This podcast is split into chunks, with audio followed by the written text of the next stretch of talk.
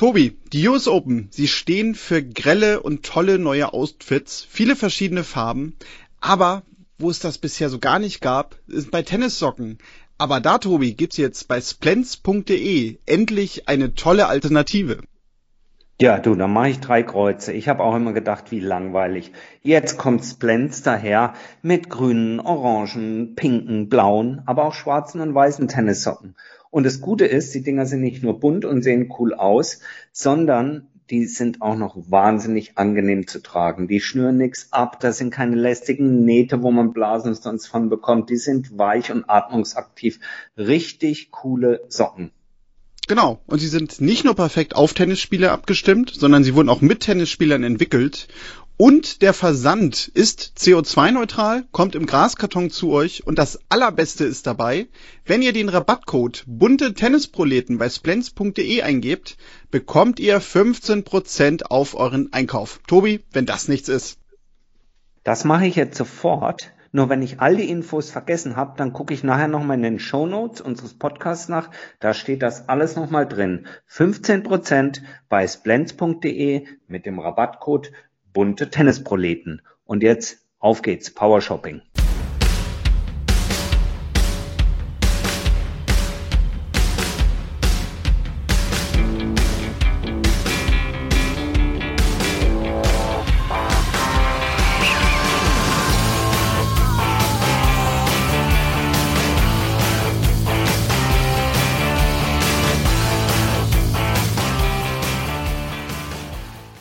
Herzlich willkommen zu einer neuen Folge der Tennisproleten.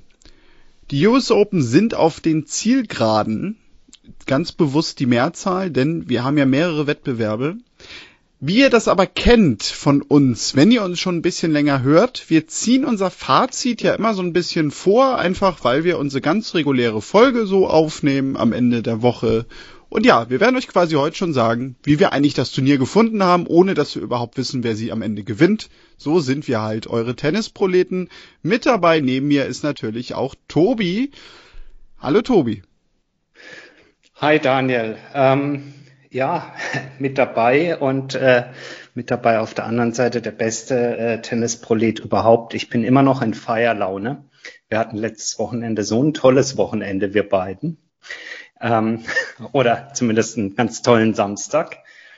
Ähm, weil der liebe Daniel äh, ist extra zu meinem Medenspiel angereist und das war für mich mein Highlight der Woche besser als äh, Tsitsipas auf dem Klo und was es sonst noch alles so gab bei den US Open. Nein, das war wirklich ganz grandios und es war sehr, sehr schön, an einem sonnigen Samstag einfach mal als Tennisproleten zusammen auf dem, Läuf, äh, auf dem Geläuf zu sein, äh, über das wir sonst nur sprechen. Das hat ganz, ganz großen Spaß gemacht und deswegen hier auch nochmal danke, Daniel. Das war, du hast uns zum Sieg geführt. Sehr toll war das, sehr schön. Hat ja, wirklich viel Spaß gemacht. Sehr, sehr gerne. Man muss dazu sagen, geführt habe ich nicht, weil ich selber mitgespielt habe, sondern ich habe quasi, ja, am Rand gesessen und dir altkluge Tipps gegeben, so kann man es, glaube ich, zusammenfassen. Naja, der Michael Kohlmann, der Niki Pilic äh, für Arme sozusagen. du, du, hast mich grandios gecoacht in einem, in einem Herzschlag-Einzel bis zum äh, nicht bitteren, sondern süßen Ende. Und nein, das war wirklich ganz gut und ganz groß. Und äh, insofern bin ich in Feierlaune, weil ich auch direkt schon wieder vom Court komme, geschwitzt wie Nadal. Ähm, habe mir jetzt erstmal ein schönes Bierchen aufgemacht und möchte mit dir reden über äh, Geschichte, die geschrieben wird, glaube ich ohne mich zu weit aus dem Fenster zu lehnen. Und du hast gesagt, wir, ähm, äh, wir zeichnen auf und haben noch äh, auf die Einzelwettbewerbe gesehen noch, noch sechs Matches vor der Brust. Zweimal Damen, zweimal Herren-Halbfinale und natürlich die beiden Finals. Aber ich würde mich so weit aus dem Fenster lehnen und sagen, wir erleben, was auch immer noch passiert, wir werden Historisches erleben. So oder so da ist definitiv von auszugehen, ja. Was nicht daran liegt, dass du nicht daran liegt, dass du auch deine nächsten beiden Match-Tiebreaks jeweils 10-8 gewinnst, sondern ja, ja gerade bei den Damen, ja, ich wollte es jetzt einfach nochmal unterbringen. Ich dachte, du wirst das äh, erwähnen, dass du im Einzel und Doppel jeweils die Match-Tiebreaks 10-8 nee. gewonnen hast. Aber ja, also fangen wir vielleicht mal bei den Damen an, um das so ein bisschen zu sortieren. Weil bei den Herren war es ja eigentlich irgendwie offensichtlich, ne? Alle werden sprechen über Novak Djokovic und den historischen Grand Slam, dazu dann noch sein 21. Grand Slam Titel. Auch das steht immer noch im Raum zum Zeitpunkt unserer Aber Aufnahme. Aber das tun sie ja nicht, wenn ich dich unterbrechen darf. Das tun sie ja nicht. Also ja, wir wollen über die Damen sprechen, jetzt sagst du Herren, aber ich sag, es spricht ja bisher keiner drüber. Und das hat ja Gründe, dass keiner drüber spricht, weil dieses Turnier so voll ist, voller fantastischer Erlebnisse, Matches und allem und äh, ja, angefangen bei den Damen. Deswegen ist ja dieses Thema, und wir kommen gleich noch drauf, Djokovic und Grand Slam und 21, ist ja bisher gar kein Thema, weil das, äh, ich krieg Gänsehaut, weil das wirklich ein Turnier ist, was so grandios, finde ich, abliefert und auf eine gewisse Art und Weise wirklich historisch ist.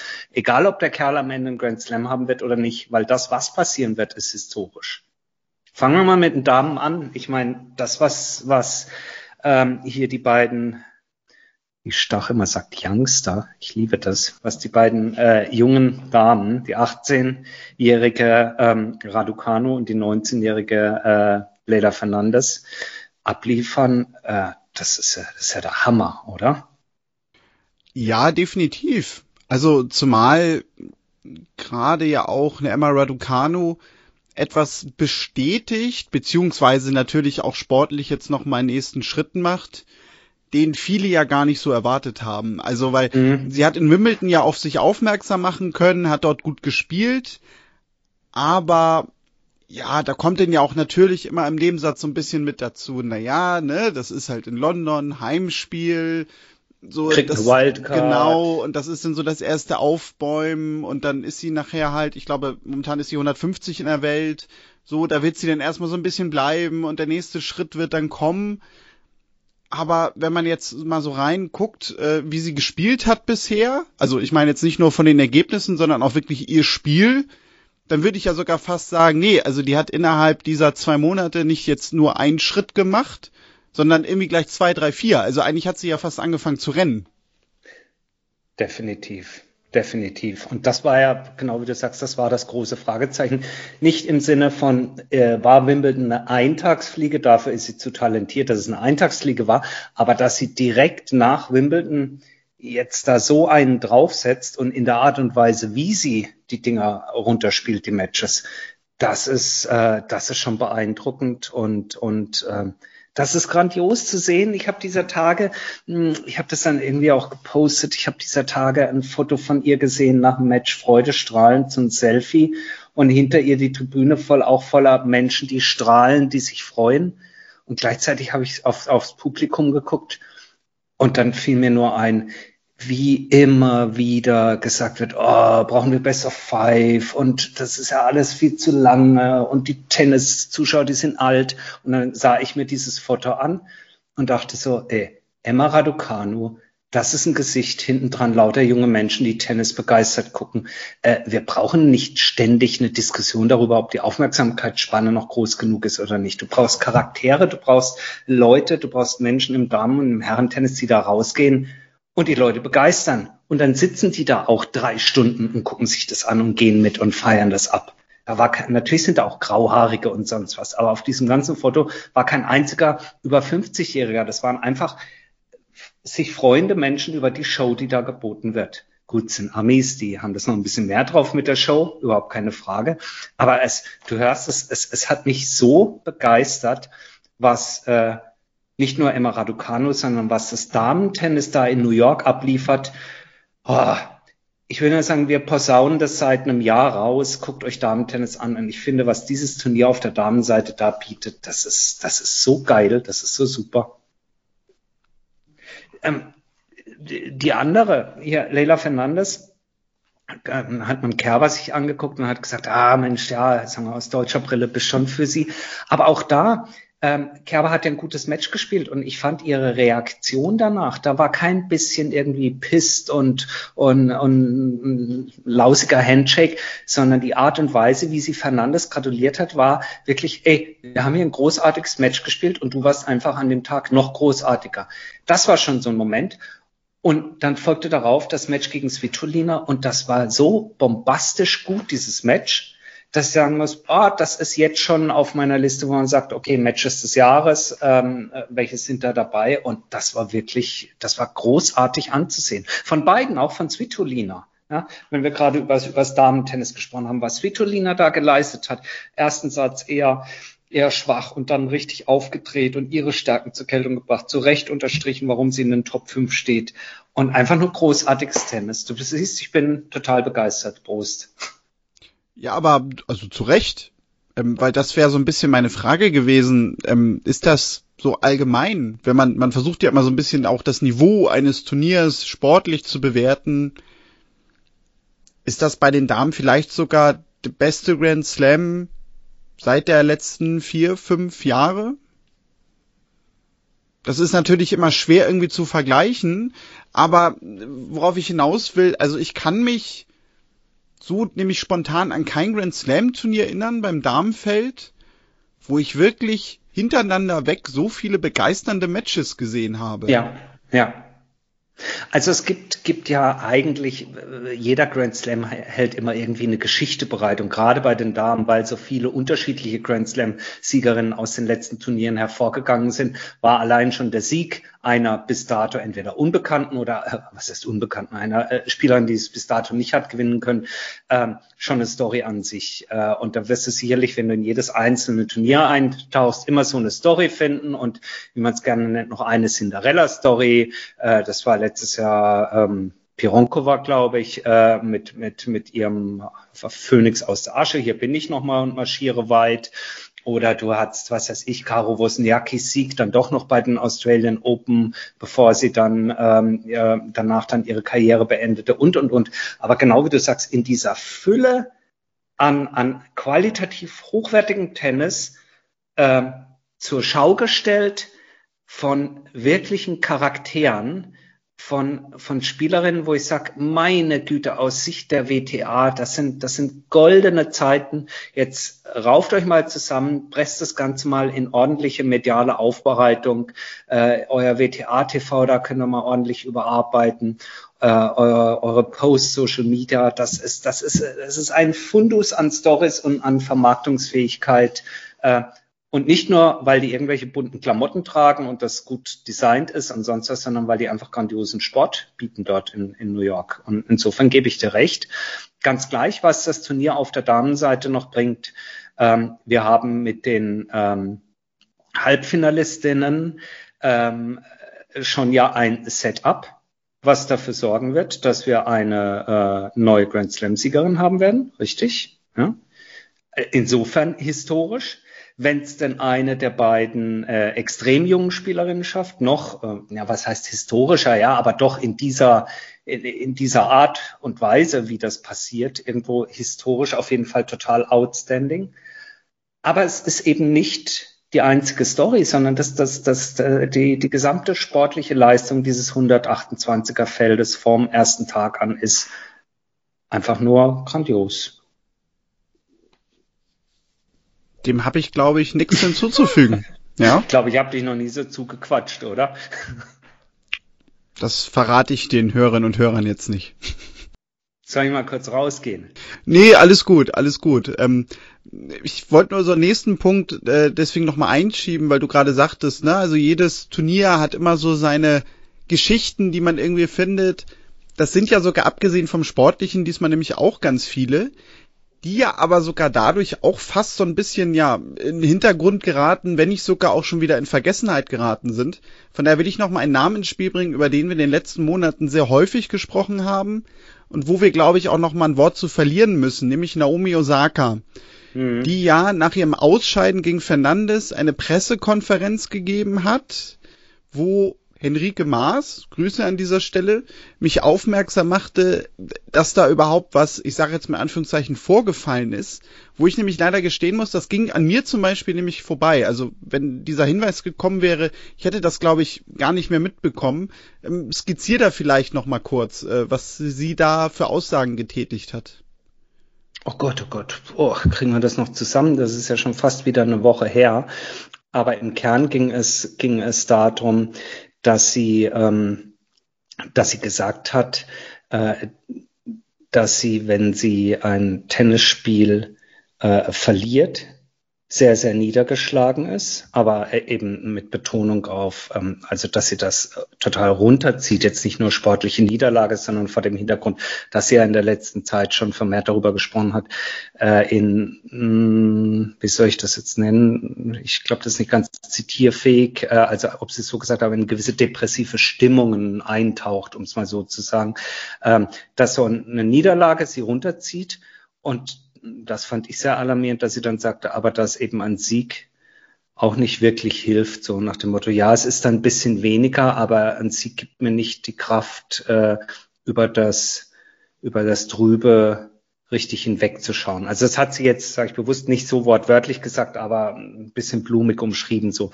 Und dann eben viel entscheidender, dass sie ähm, äh, eine Pause braucht und sie kann gar nicht sagen, wann sie das nächste Tennismatch wieder spielen wird. Und das ist natürlich eine Aussage, da ist, ähm, da ist ja alles, alles reinzudeuten im Sinne von, hm, ich spiele jetzt dieses Jahr nicht mehr und wir sehen uns dann bei den Australian Open wieder oder ich brauche eine längere Pause oder ich weiß es überhaupt nicht. Ähm, von meiner Seite aus eigentlich zwei, äh, äh, zwei, zwei Bemerkungen dazu oder, oder zwei Gedanken. Der eine ist der nach wie vor ähm, absolut finde ich es grandios, äh, dass eine Sportlerin, in dem Fall Naomi Osaka, das so nach außen kehrt und damit das Thema transparent macht, weil es ein wichtiges Thema ist, ähm, weil es ein Thema ist, was viel zu lange Tabuthema war, nicht nur im Sport, sondern in vielen äh, Bereichen des Lebens und insofern neben ihrem eigenen Wohlergehen ähm, oder hoffentlich Wohlergehen ist es, ist es toll, dass sie das, das Thema aufs Tableau bringt, wie man so schön sagt. Ähm, und das Zweite ist, ähm, ich kann das gar nicht oder ich finde, wir können das gar nicht so toll beschreiben, wie das an der Stelle der gute Jürgen Schmieder, seines Zeichens Journalist für die Süddeutsche Zeitung, in einem Artikel ähm, gemacht hat, der, glaube ich, am äh, Montag äh, dieser Woche in der SZ erschien. Wir können mal gucken, wir können den Link vielleicht gerne in die Show Notes mit reinpacken äh, zu diesem Artikel das sind fünf Minuten oder sieben Minuten, die ihr braucht, um den zu lesen. Und wenn ihr das gelesen habt, muss man einfach nur sagen, auf den Punkt, einfach mal drüber nachdenken, sacken lassen und dann teilen diesen Artikel. Da ist eigentlich alles beschrieben, äh, was man wissen und wie ich meine auch darüber denken sollte. Ja, habe ich mir notiert, wird definitiv gemacht, findet ihr in den Show Notes. Ja, Tobi, und dann ist die Frage, hast du noch etwas zu den Damen oder wollen wir jetzt den ganz harten Cut machen zu den Herren? Denn da gibt's ja auch natürlich die eine oder andere Geschichte, die man hier nochmal erwähnen müsste. Ja, wir könnten jetzt in jedes einzelne Match und jede einzelne Spielerin reingehen bei den Damen und sicherlich wird der eine oder andere uns auch schreiben und sagen, das hättet ihr auch noch sagen können. Übrigens klasse, ich finde das super oder wir beide finden das super, wenn ihr uns darauf hinweist, dass ihr euch wünscht, dass wir dies oder jenes thematisieren oder da habt ihr aber das vergessen oder das war nicht in Ordnung von, von euch. Nein, ich denke, äh, wie gesagt, mit äh, Sabalenka, Zachary, äh, Fernandes und Raducanu äh, stehen äh, vier, ähm, vier Damen noch im Tableau, die am Ende dafür sorgen werden, dass dieses Turnier eine würdige Siegerin erhalten wird und damit eben wirklich als, wie ich finde, oder genau wie du es richtig eingeordnet hast, als eins, vielleicht sogar das stärkste, beste Popcorn Grand Slam der letzten fünf, sechs Jahre oder sowas daherkommen wird. Äh, und damit die Überleitung zu den, da äh, zu den Damen, zu den Herren.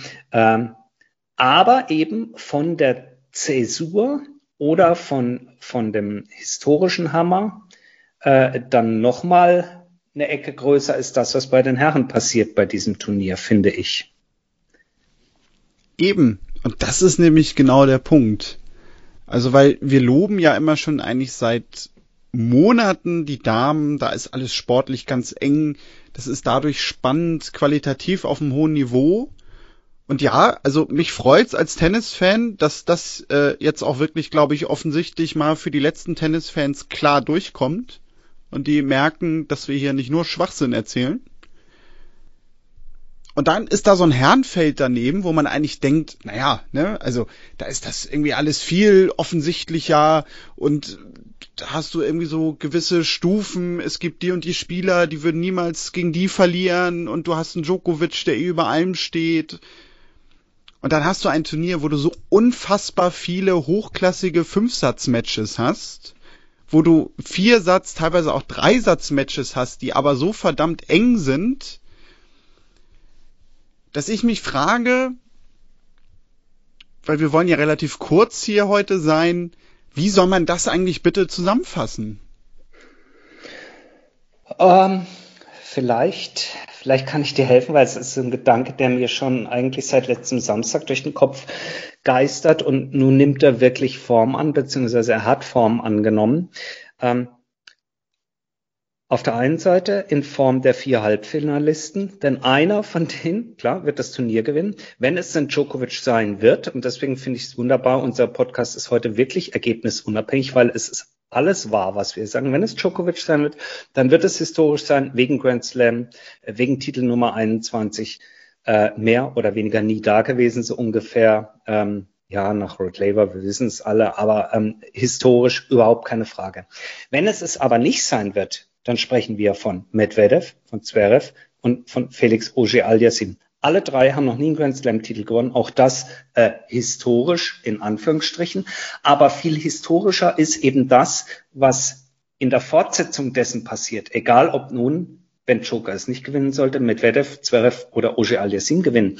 Alles, was drumherum im Windschatten sozusagen dieser Spieler passiert ist, ist insofern historisch, weil wir, glaube ich, oder ich behaupte mal, die US Open 2021 sind diese Zäsur, der Abschied von den Big Three, auch wenn Nadal, auch wenn Federer nochmal zurückkommen, wir, wir, wir haben nie erwartet, dass es einen Knall gibt und dann sind die nicht mehr da. Es war immer klar, dass es ein Prozess sein wird, diese Ablösung oder Wachablösung. Und natürlich ist es, ist es ein Prozess. Aber wenn es wirklich ein, ein Turnier gibt, finde ich, wo das deutlich wird, wie wird das aussehen, wenn die drei, und dann nehme ich Djokovic jetzt mal mit rein, nicht mehr da sind, dann waren, waren und sind das die US Open 2021, wo das unter Beweis gestellt wurde.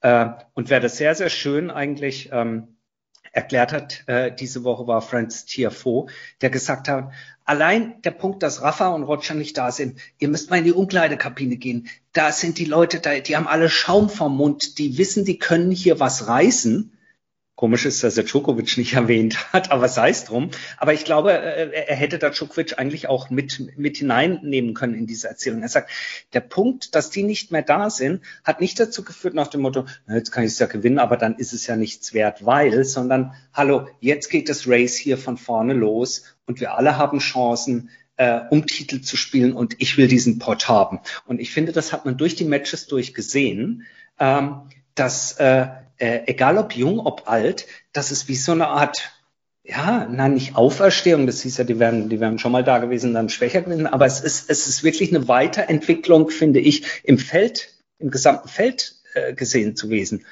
Und, und da, da sprechen wir noch nicht mal über diese Überraschungen von Oscar Otte oder von der Soundhulp, ähm, die, äh, die hier jetzt die Chance genutzt haben, äh, sich ins Rampenlicht zu spielen, sondern wirklich die, sag ich mal, die breite Masse der Top 50, Top 75 Spieler, die hier alle tolles Tennis geboten haben und genau diese Aufmerksamkeit auch bekommen haben. Und das war das Gute, dass bis heute, bis zum Donnerstag eigentlich keiner über Grand Slam und Nummer 21 gesprochen hat, sondern über die Sportler, die dort alle geiles Tennis spielen das fand ich, fand ich faszinierend.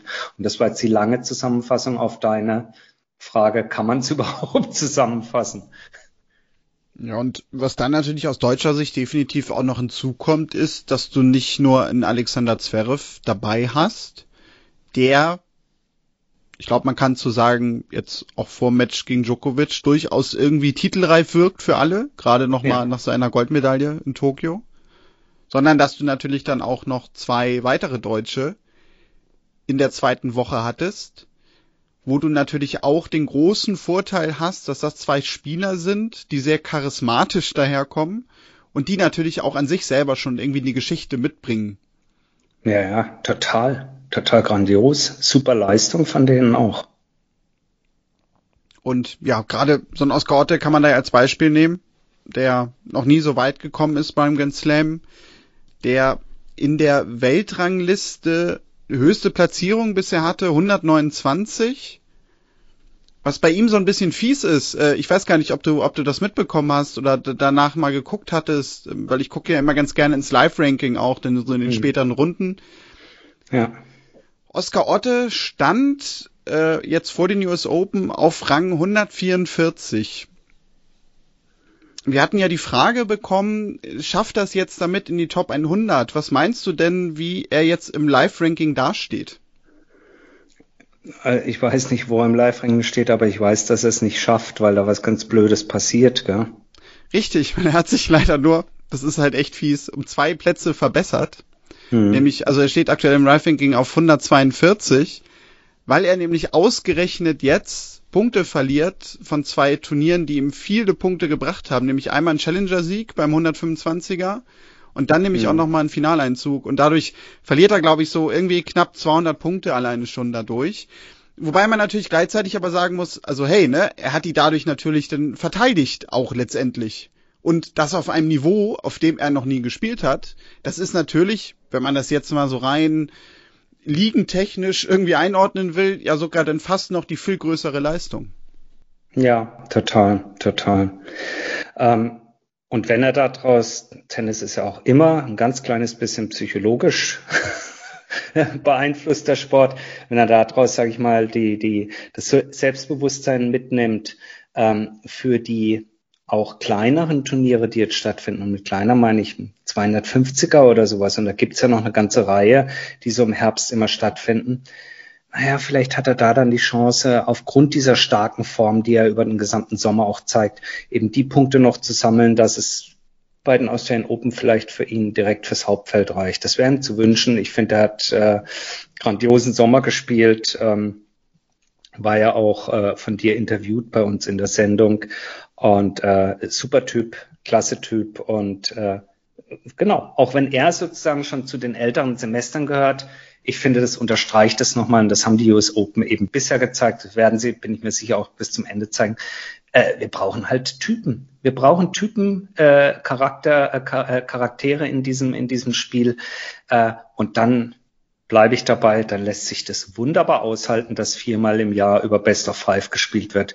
Dann lässt sich das wunderbar aushalten, dass im Tennis nicht alles immer genau abmessbar ist, dass das nächste Match um 18.30 Uhr anfängt. Ja, warum? Weil sich da vorher zwei noch im fünften Satz betteln und die auch noch in den Tiebreak gehen müssen.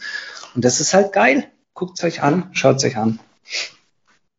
Müsst euch mal übrigens so als kleiner Tipp auf atptour.com äh, das Profilbild von Oscar Otte auf der Players-Seite angucken. Da guckt er einen so entschlossen an. Ich habe schon überlegt, ob ich mir das so in ganz großer Form ins Büro hänge, so gegenüber von mir, weil ich glaube, das würde mich noch mal so um bestimmt 40 Prozent mehr motivieren, auch selbst wenn ich schon fast bei 100 bin. Also so ein kleiner Tipp nur für euch. Ne? Wir sind ja auch ein Service-Podcast, falls ihr da irgendwie mal Motivation braucht, macht einfach den Otter auf. Perfekt. Apropos Service, den Service, den ihr für uns übernehmen könnt, ist uns Feedback geben, oder? Das wäre nicht schlecht. Ähm, wenn es euch dann gefallen hat oder auch wenn es euch nicht gefallen hat, könnt ihr uns Feedback geben auf den sozialen Medien, natürlich Instagram, Twitter, Facebook unter Tennisproleten. Äh, dann kontakt.tennisproleten.de, wenn ihr uns gerne eine Mail schreiben wollt. Ähm, auch wenn ihr mal Gast in unserer Sendung sein wollt oder sonst irgendwie was, kontaktet uns. Und ähm, ja, ansonsten, Daniel, haben wir noch irgendeine News? Zverev der Woche? Habe ich nee. keinen? Wüsste ich, ich nicht. nicht. Man, also, ja. wovon du mich jetzt abgehalten hast, ist noch halt meine Lobhudelei auf Peter Gojovcik, den ich sowieso schon seit Jahren sehr mag. Entschuldigung. Aber Mensch, das kann ich, ja. nee, das kann ich auch nächste Woche dann nochmal nachholen. Das, das läuft nicht weg, weil ich glaube, ah. der kratzt jetzt wieder an den 100, ist glaube ich irgendwie so auf 102 jetzt wird er rauskommen. Also den werden wir wieder auf der ATP-Tour sehen, also da werde ich noch Gelegenheiten haben. Und was man vielleicht auch noch erwähnen kann, weil das haben wir echt letzte Woche, glaube ich, kann man fast sagen, vergessen, auch wenn uns da niemand darauf hingewiesen hat. In dieser Woche konnte man sogar WTA-Tennis live in Deutschland sehen, nämlich das Turnier ja, in Karlsruhe. Karlsruhe, läuft. Karlsruhe, ja. Richtig. Meine Heimatstadt. Also, ja, ähm, kann, man auch noch. Ja. Genau, die Folge Sonntag. erscheint am Freitag, ähm, je nachdem, wann ihr uns hört. Bis Sonntag läuft dann noch das Turnier guckt gerne mal, ob ihr da noch Karten bekommt, wenn ihr in der Nähe seid. Auf jeden Fall ein guter Tipp. Nastasia Schunk, die ja im Wimbledon-Finale bei den Juniorinnen war, steht da im Viertelfinale jetzt aktuell, ist denn ja am Wochenende vielleicht auch dabei. Also schaut da mal rein, ihr seht da auch sehr, sehr gutes Tennis. Sonst, Tobi, ja, du hast es schon gesagt, man kann uns kontaktieren. Man findet uns in den sozialen Netzwerken natürlich auch unter Tennisproleten. Dort wird es am Wochenende natürlich auch wieder Gewinnspiele geben, nämlich zu den Finals. Da haben wir mit unserem Partner Splens auch jemanden, der da ganz tolle Preise spendierten wird. Und sonst hören wir uns in der nächsten Woche wieder und dann schauen wir mal, was wir dann so zu feiern haben. Vielleicht ja was aus deutscher Sicht. Vielleicht feiern wir den neuen Tennisgott Novak. Vielleicht feiern wir auch die Tennisgöttin Raducanu, wobei ich glaube, dann kriege ich Tobi für die nächsten drei Monate nicht mehr eingefangen. Aber das werden wir dann sehen und jetzt bereiten wir uns natürlich auf deinen nächsten Match Scheibeck vor. Bis dann, macht's gut. Und tschüss.